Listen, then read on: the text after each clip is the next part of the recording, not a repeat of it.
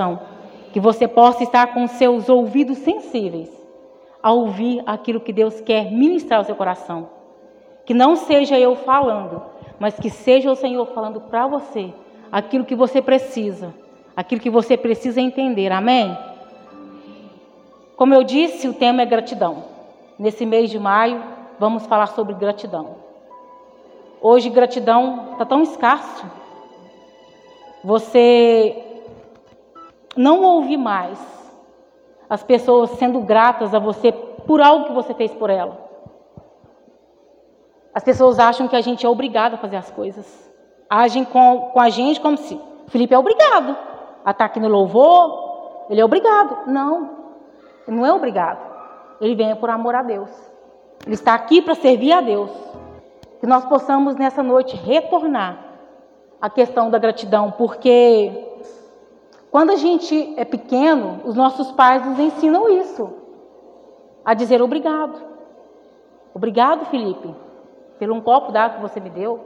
Obrigado, irmã Marina, por algo que a senhora fez, né? E a gente meio que se esquece disso. Se a gente é assim com, com o ser humano, imagina com Deus. Pensa aí no seu coração. Reflita aí. Você tem tido um coração grato ao Senhor? Você tem tido gratidão a Deus pela sua vida? Reflita. Que no decorrer dessa palavra você possa, Deus possa ir ministrando ao seu coração sobre a questão da gratidão. É, mas qual é o significado da gratidão? Alguém arrisca falar? Fernando? Arrisca falar o que é gratidão? Alguém mais? Ser grato. Muito bom. Ninguém vai arriscar, não? É uma qualidade de quem é grato. Reconhecimento de uma pessoa por alguém que lhe prestou um benefício, um auxílio, um favor. Gratidão é isso. Gratidão não é nada mais que isso. Se a Letícia faz algo para mim, a gente costuma ver e entender que às vezes a gente faz 99% de algumas coisas para a pessoa, mas 1% que você não faz por ela, ela é ingrata com você. Ela usa de ingratidão com você. E geralmente é assim. Então, gratidão é o quê? Nada mais é do que o reconhecimento. Reconhecer que alguém fez algo por você, um favor, um auxílio. Eu vou usar um exemplo aqui de gratidão que eu tenho pela vida da minha mãe. Eu tenho muita gratidão pela vida dela, porque foi uma mulher sofrida, criou seis filhos sozinha, praticamente sozinha. Minha mãe não tinha ajuda do meu pai, não. Contando que meu pai, quando eles se casaram, meu pai morava fora. E ela criou sozinha seis filhos. E eu tenho muita gratidão pela vida dela. Porque ela poderia ser a pior mulher, mas ela, ela não foi criada por mãe e nem pai. Ela perdeu a mãe dela, ela tinha nove anos de idade, e o pai também. Ela perdeu o pai primeiro, depois perdeu a mãe dela. E ela foi criada pelos irmãos. Ela não teve o pai e a mãe que você tem. Muitos de nós aqui talvez não tenham mãe, pai e mãe. Minha mãe também não teve. Se ela fosse uma mulher evangélica, eu sei que ela ia glorificar muito a Deus. Porque algumas coisas que eu aprendi com a minha mãe, eu trouxe para a minha vida com os meus filhos. Porque foi de suma importância a criação que ela deu para esses seis filhos. Com muita dificuldade, com muita pobreza, ela criou os filhos dela, trabalhando, lavando roupa, fazendo faxina. Ela podia ser uma mulher vadia, uma mulher que pensasse assim: o meu marido não está comigo, o meu marido não. Meu marido vem uma vez no mês e quando vinha, vinha para beber cachaça. Era isso que meu pai fazia.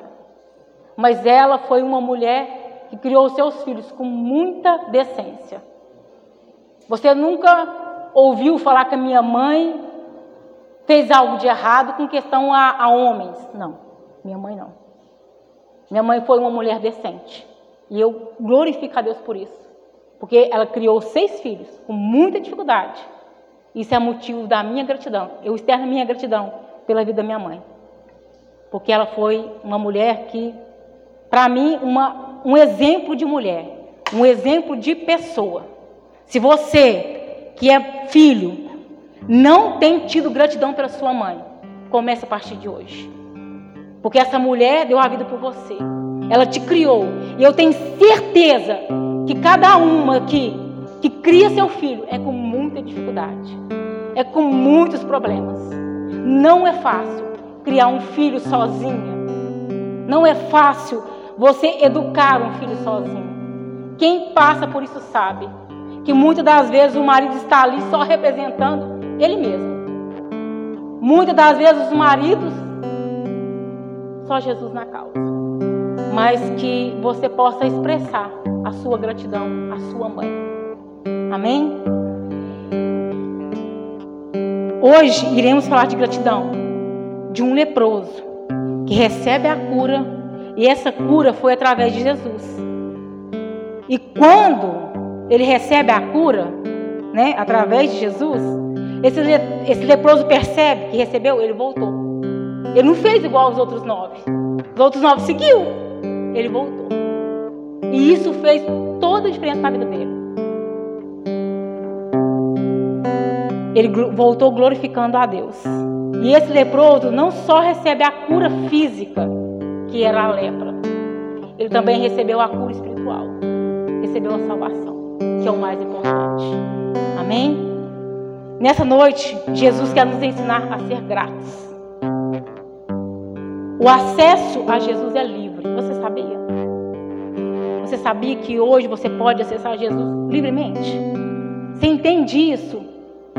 Que não tem uma parede, não tem nada que quebra esse acesso? Não tem. Vamos voltar lá para Lucas 12, Lucas 17, vamos ler o versículo 12 e 13. E entrando ele em uma certa aldeia, saíram-lhe ao encontro dez homens leprosos, os quais ficaram parados de longe. E eles levantaram sua voz, dizendo: Jesus, mestre, tem misericórdia de nós. Naquela época, e até no Antigo Testamento, um leproso era considerado uma pessoa impura. Se alguém tinha lepra, ela não podia andar no meio da sociedade. Ele era afastado da sociedade. Imagina. Ele era afastado. Ele tinha um processo. Não tinha cura a lepra naquela época. Não tinha nenhum tipo de cura. Eram alguns cuidados que eram feitos e eles iam se mostravam aos sacerdotes. E o sacerdote falava que eles podiam sair daquele casulo, vamos dizer assim, que eles se encontravam ali. E, além de tudo, tinha um outro processo que eles tinham que purificar, tinham que derramar sangue, para fazer outras coisas para serem purificados. Mas a gente não vai entrar nessa questão. Que a questão aqui, o intuito aqui não é falar de nenhum tipo de doença. O intuito aqui é exercer a gratidão. Amém? Então os leprosos eram considerados impuros impuro. Quando se constatava a lepra, o, lepo, o leproso era privado do convívio na sociedade. E eles não podiam, né, de forma alguma, ficar no meio das pessoas e no meio igual a gente fica. Vamos abrir Levítico para você entender um pouquinho. Levítico, capítulo 13, versículo 45 e 46. Levítico, capítulo 13, 45 e 46.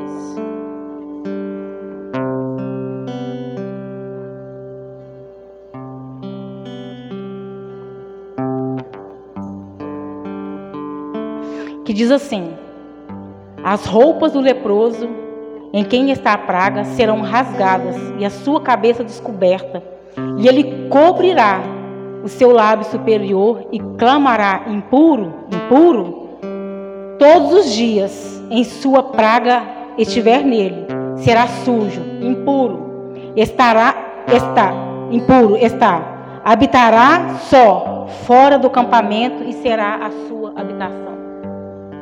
Então, de forma alguma, eles não podiam conviver em sociedade. Independente do tempo, se fosse uma semana, eles não podiam. Eles eram privados de viver em sociedade.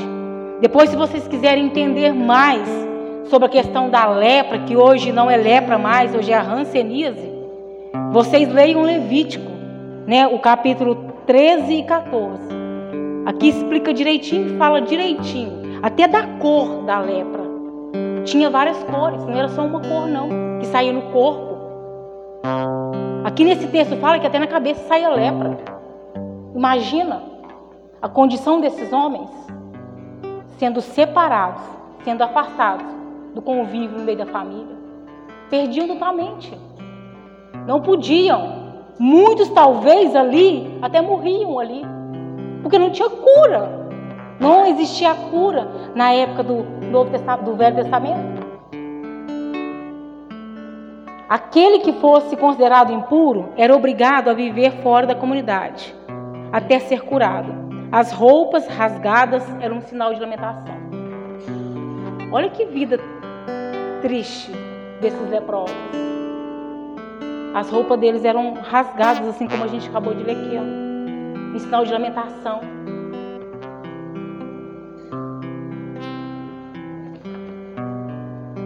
No versículo de Lucas 17, 13, mostra isso que eu acabei de falar. Os leprosos ficavam de longe, gritando para que Jesus tivesse misericórdia deles. Eles ficaram de longe, eles não podiam se aproximar de ninguém. Reflita. Reflita em seu coração. Feche seus olhos. Como aqueles homens se sentiam sozinhos, isolados, abandonados. Por causa do Covid-19, no período de dois anos, a gente passou por esse processo de isolamento social. Igrejas foram fechadas, bares, escolas, restaurantes. Muitas coisas foram fechadas por causa do Covid-19. Mas esse isolamento social que a gente passou, eu acho que não se compara à vida desses leprosos. Eu acho que esse tempo de isolamento que a gente teve foi diferente. Desses leprosos eram diferentes. Hoje, nós temos total acesso a Jesus. Ninguém é impedido de exercer a gratidão a Deus. Ninguém. Ninguém é impedido. Amém? Pode abrir seus olhos. Vamos para o segundo tópico, que é a palavra de Jesus basta a palavra de Jesus basta para a sua vida. No versículo 14, na parte A de Lucas 17, vamos voltar lá para Lucas. Lucas 17, o 14 na parte A, no versículo 17, que diz assim: E ele vendo-os disse-lhes: Ide e mostrai-vos aos sacerdotes. Nessa passagem, Jesus não precisou tocar nesses leprosos. Mas a gente vai abrir uns textos aqui agora que mostra que Jesus teve que tocar. Jesus tocou. E a lepra era contagiosa. Abram, alguém por favor, abra em Mateus 8, 2 e 3, Marcos 1, 40 ao 45. Duas pessoas abram, por favor, esses textos. Mateus 8, 2 e 3 e Marcos 1, do 40 ao 45. Alguém que abriu Mateus, pode, pode ler, por favor.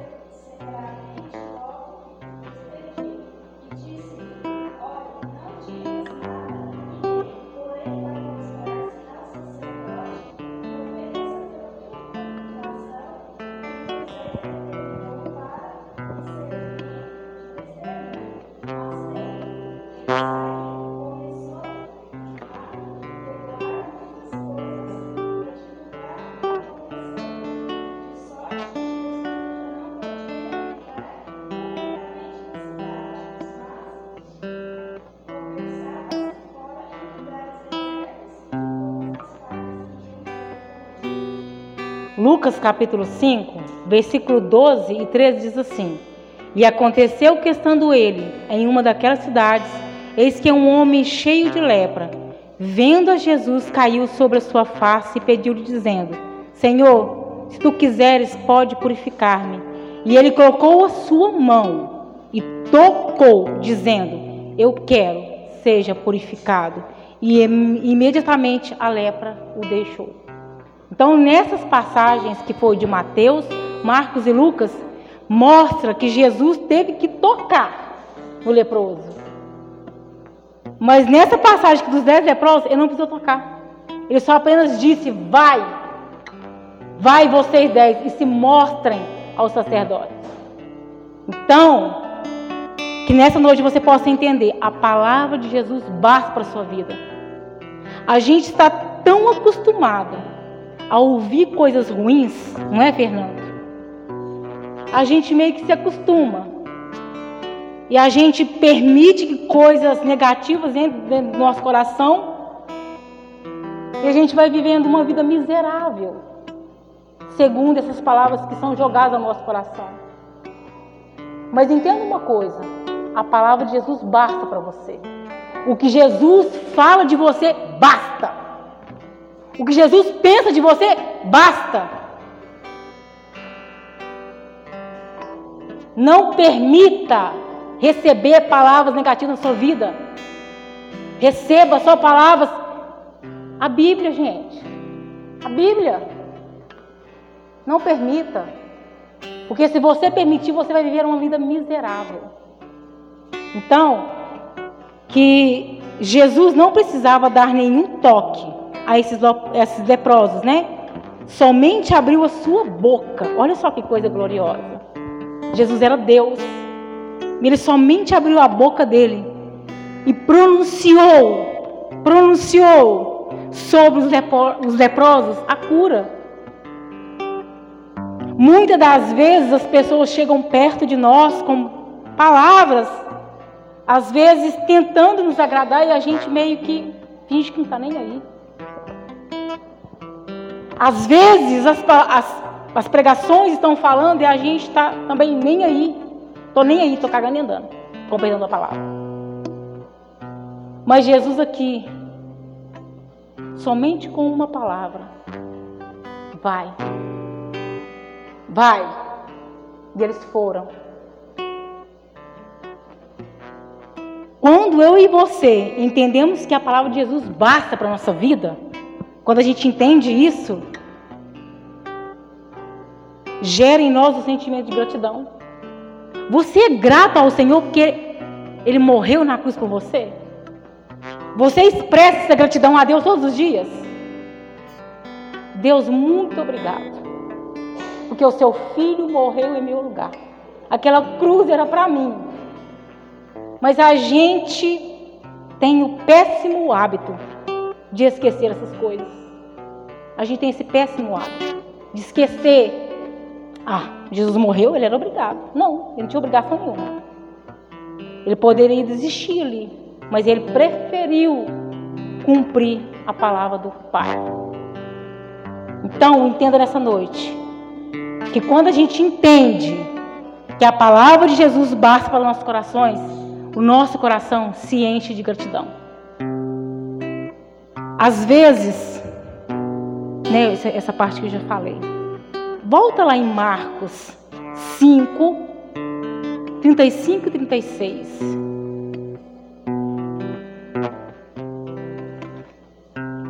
Marcos 5, 35 e 36.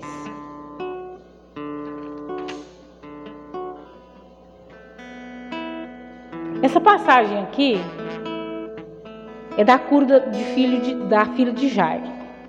Que todo mundo conhece essa história. Enquanto ele ainda falava, vieram alguns da casa do, do governante da sinagoga, a quem disseram: A tua filha está morta, porque ainda incomodas o mestre. Mas Jesus, tão logo ouviu essas palavras, disse ao governante da sinagoga: Não temas, crê somente. crê somente.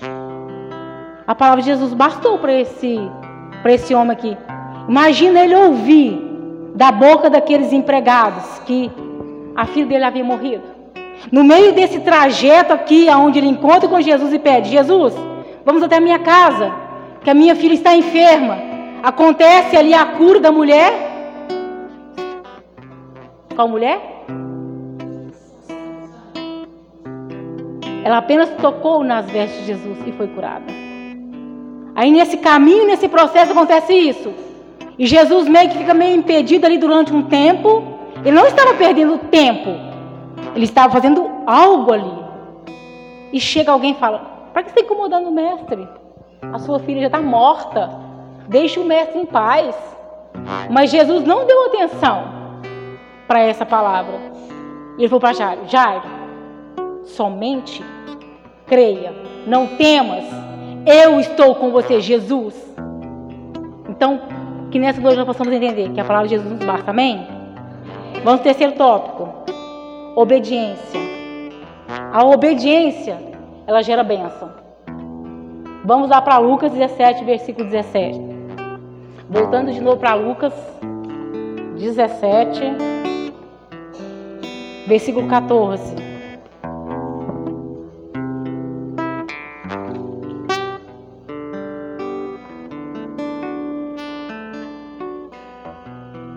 E vendo-os disse-lhes: Ide e mostrai-vos ao sacerdote. E aconteceu que, enquanto iam, eles foram purificados. Em algumas versões falam, fala curados, né? Jesus falou para aqueles leprosos irem e se mostrarem ao sacerdote. A cura já tinha acontecido? Não. Mas Jesus mandou. Jesus falou: vai. A cura não havia acontecido, portanto, que eles tinham que Primeiro, né, o sacerdote olhava, mas a cura ali não havia acontecido ainda. E eles, sob a palavra de Jesus, eles, em sinal de obediência, os dez foram obedientes. Os dez obedeceram. Jesus falou, vai e eles foram. Nenhum ficou para trás, todos foram. Talvez uns foram, ah, nós vamos, mas nós não sabemos o que vai acontecer. Foram no intuito, tá, nós vamos. De repente, em sinal de obediência, eles vão. E quando eles vão, eles estavam se dirigindo ao sacerdote, aos... acontece a cura. Eles recebem a tão esperada cura que eles tanto precisavam. Siga em obediência a palavra. Que a palavra, a palavra de Deus, não o que você pensa, o que você acha. Isso aqui, ó, palavra. Tá precisando de algo? Vai para a palavra medita, leia, estude, se agarre na palavra. Vamos abrir 1 Samuel, capítulo 15. 1 Samuel, capítulo 15, versículo 22.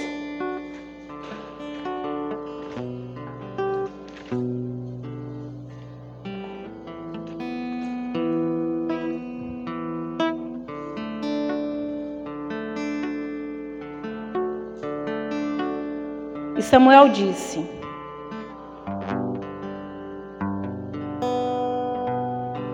Tem o Senhor um deleite maior nas ofertas queimadas e sacrifício no que na obediência à voz do Senhor?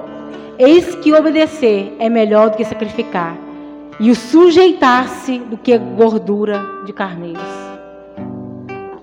Então, quando Jesus fala, vai, pare, não vá, obedeça. Porque muitas das vezes a gente quebra a nossa cara porque não ouve a Deus. Não obedece aquilo que Ele está falando. A gente quer fazer as nossas vontades. Não, Deus, eu quero. Ai, Deus, eu quero tanto um marido. Ai, Deus, eu não estou aguentando mais esperar. Não espera, vai casa com qualquer um de repente. Estou dando só um exemplo. Só um pequeno exemplo. Às vezes são tantas coisas que acontecem que Deus fala não, agora não, e você não obedece. Você bate o pé como se fosse um filho birrento e diz: Eu quero agora, Deus, e quebra sua cara. Depois tem coragem de falar que a culpa é de Deus. Ah, foi Deus. Não, a culpa é sua. A culpa foi sua porque você não ouviu. Deus usa a palavra, Deus usa pessoas, Deus usa. Se você for conversar com alguém falar, eu estou com vontade de fazer isso, fazer aquilo, a pessoa pode ser usada por Deus para te aconselhar. Aí você fala assim, ah não, aquele aconselhar, não quero não. Vou seguir o que eu quero ouvir. Às vezes aquilo que você quer ouvir, você não ouve. Você vai e faz quebra sua cara. Então que possamos seguir em obediência à palavra de Deus. Porque eu tenho certeza, você não vai se frustrar. Você não vai levar tapa na cara. Se você obedecer a Deus e a palavra, tudo na sua vida vai bem. Então a obediência gera bênção. Amém? Siga em obediência à palavra do Senhor e você será abençoado. Sabe aquela cura que você tanto precisa? No momento certo ela vai acontecer. E também se você não receber a cura, não tem problema. Ele vai continuar sendo Deus. Ele vai continuar sendo o mesmo Deus. Porque ele não muda, ele não falha. Não fica insistindo, ah Deus, se eu não me curar, não vou mais para a igreja. Não. Deus, eu estou indo buscar. Mas se hoje não for à noite, amém. Mas se hoje for à noite, amém também. Os leprosos gritaram por Jesus. Eles clamaram que Jesus tivesse misericórdia deles e receberam, né, a cura através da obediência que eles tanto precisavam. Eles precisavam da cura. E eles receberam indo, obedecendo aquilo que Jesus tinha falado. Vamos para o quarto tópico, estou terminando, que é gratidão. Uma das maiores virtudes do cristão. Gratidão. Dez leprosos foram curados nessa ocasião aqui. Mas somente um, um, voltou para ser grato ao Senhor. E esse leproso não era judeu, não. Ele não era judeu. Ele era samaritano. Ele era um estrangeiro. Vamos para João. João, capítulo 4.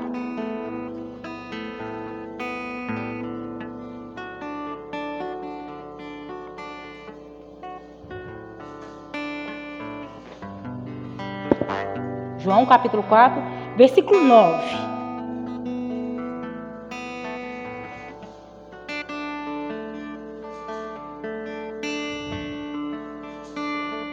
João capítulo 4, versículo 9. Diz assim: Então disse-lhe a mulher samaritana: Como é que tu, sendo judeu, pedes a beber a mim, que sou mulher de Samaria?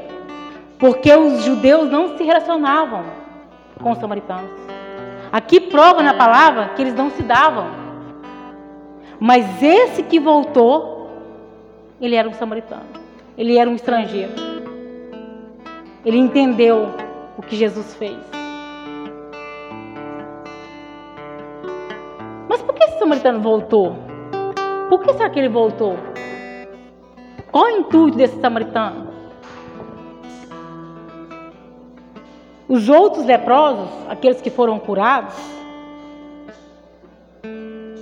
talvez ficaram tão felizes e contentes que foram para suas famílias, para seus amigos, talvez foram a outros lugares contar: eu fui, eu fui curado, eu fui. Não, mas esse samaritano ele resolve fazer algo diferente. Ele nem foi até o sacerdote. Ele voltou. E ali, quando ele volta, ele começa a glorificar a Deus, a Jesus. Ele foi dar honra a quem merecia honra. E quando das vezes a gente recebe cura, às vezes a gente pede, pede, pede a Deus uma porta de emprego, a porta de emprego chega, a gente faz o quê? Abandona a igreja, abandona a Deus, sem olhar para trás. A gente é assim. Nós somos assim. O ser humano é assim. Mas esse estrangeiro, ele resolveu fazer diferente. Ele resolveu voltar e ser grato àquele que tinha curado ele. Lucas 17.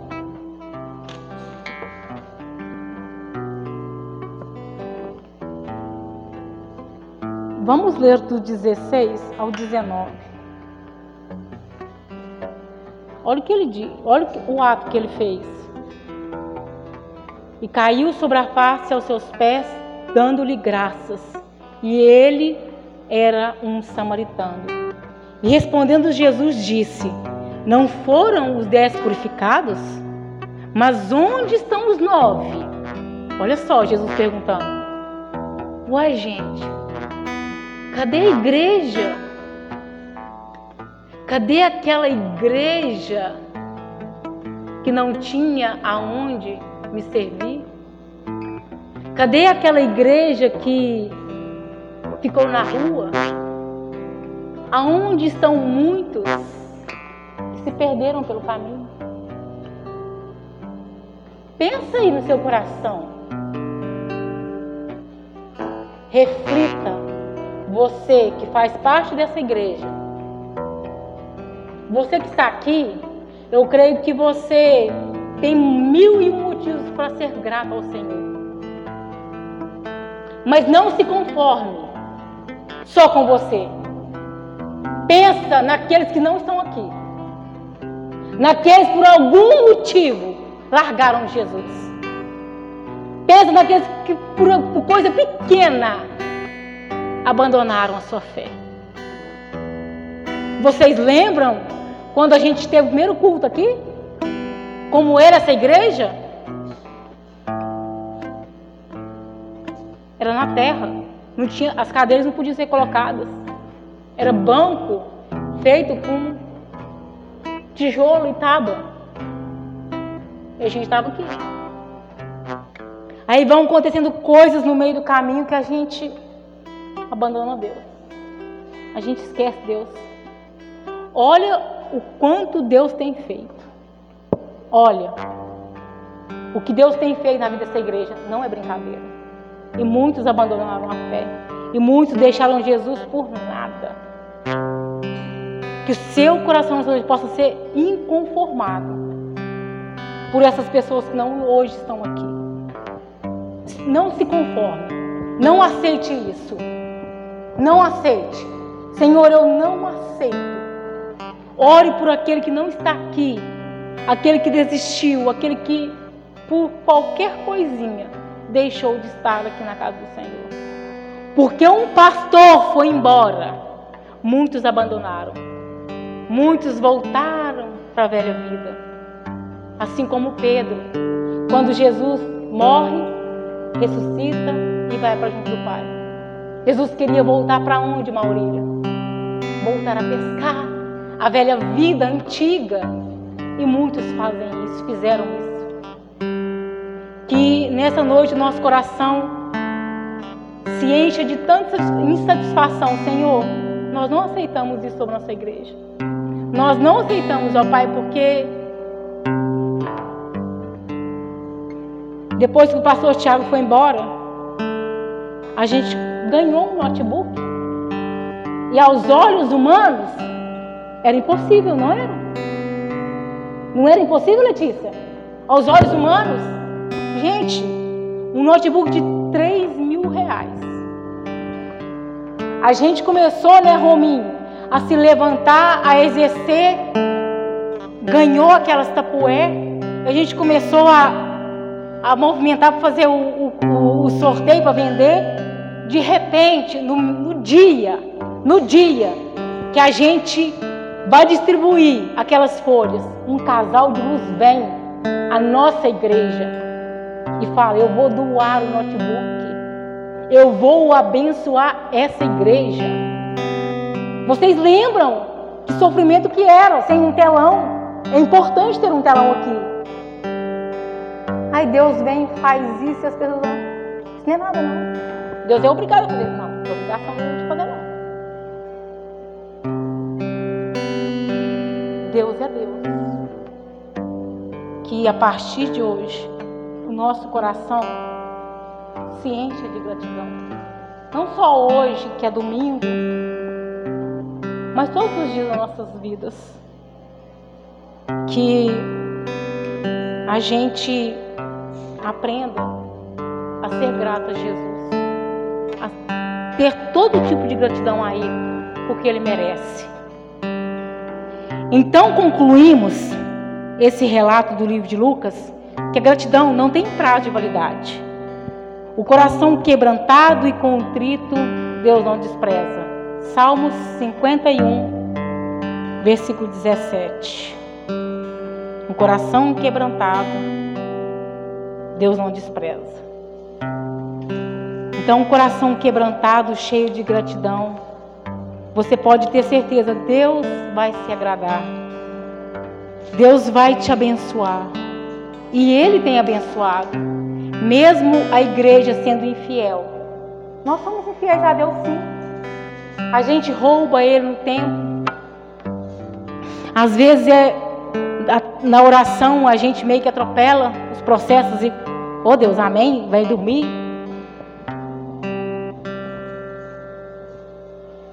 Deus quer e Ele tem feito.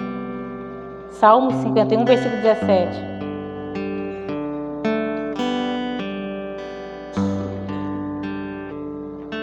Os sacrifícios para Deus são um espírito quebrantado, um coração quebrantado e contrito. Ó oh Deus, tu não desprezarás. Deus não despreza seu coração. Que ele se encha totalmente de gratidão. Vanessa, vai dar certo a música não? Vai? Estragou? Então, Ministério de Louvor, por favor. Salmo 126. Ó, oh, Salmos não. É, é isso mesmo. 126. É? Felipe, então pode subir. Pode apagando as luzes.